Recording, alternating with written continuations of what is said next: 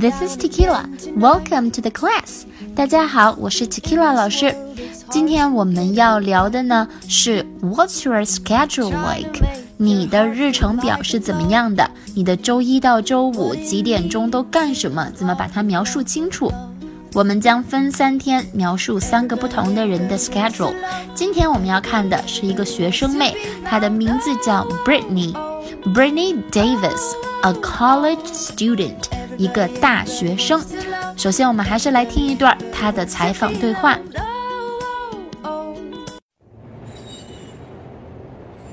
What's your schedule like?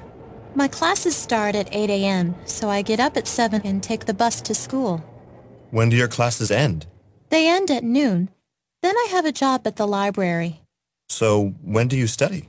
My only time to study is in the evening, from 8 until midnight. 好，我们听到这个采访里面有一个记者，他的名字叫 Mike，然后那个学生呢，被采访的人就叫 Brittany。Mike 首先就问了，What's your schedule like? What's your schedule like? 你一天的日程是怎么样的呢？Schedule 的意思就是日程。What's 什么什么 like？之前给大家在描述他人那一集里面讲过了。问什么东西是像什么样子的，就是 What's 什么什么 like？他这个人怎么样呢？What's he like？Tequila 是个什么样的人呢？What's Tequila like？那你的日程表是像什么样子的呢？What's your schedule like？那我们的学生妹 Brittany 就给了他一个非常详尽的日程表。My classes start at 8 a.m. 我的课都是八点开始。之前我们讲过，表达时间的时候，介词要用 at，所以8 a.m.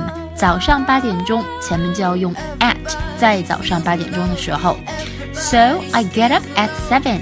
所以我在七点的时候起床，get up 讲过是起床的意思。And take the bus to school. Take something 我们也学过，乘坐某个东西。那坐公交去上学，take the bus to school。 如果你坐小火车去上学，就是 take the train to school。下面 Mike 又问了，When do your classes end？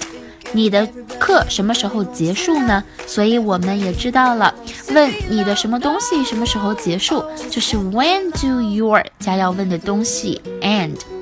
那比如说你工作什么时候结束呀？When does your work end？你的课什么时候结束？When do your classes Brittany 回答了他：“They end at noon。” At noon，我们也是讲过啊，在中午的时候要用 at at noon，在晚上 at night，但是早上、下午还有傍晚都是 in in the morning，in the afternoon，in the evening。Then I have a job at the library. 然后我在图书馆有一份工作。I have a job，我有一份工作 at the library。同样。图书馆是一个非常小的地点，所以我们介词也要用 at。So when do you study? Mike 又问了，那你啥时候学习呢？你什么时候干什么？就用 When do you 什么什么？那比如说，你什么时候去购物呢？When do you go shopping？你什么时候去健身房呀？When do you go to the gym？你什么时候学习？When do you study？好，Britney 回答他 ，My only time to study is in the evening from eight until midnight。我所有的时间仅仅只有傍晚可以学习，从八点一直到凌晨，非常辛苦的一个勤工俭学的学生妹啊。My only time，我仅仅有的时间 to study 去学习 is in the evening。刚讲完，在傍晚要用 in in the evening。From 从 eight 八点 until 直到 midnight。Midnight 就是午夜的意思，mid 是 middle 的缩写，中间这个词 middle 的缩写。那 night 是午夜晚上，那所以 midnight 就是晚上十二点，午夜的时候 midnight。好，今天我们学习了怎么来表述你一天的行程，怎包括怎么问别人一天的行程。最后，我再帮大家再放一遍我们的对话。然后希望大家把这些句子变成自己的句子，熟练的运用。Thank you guys for listening. Have a great day.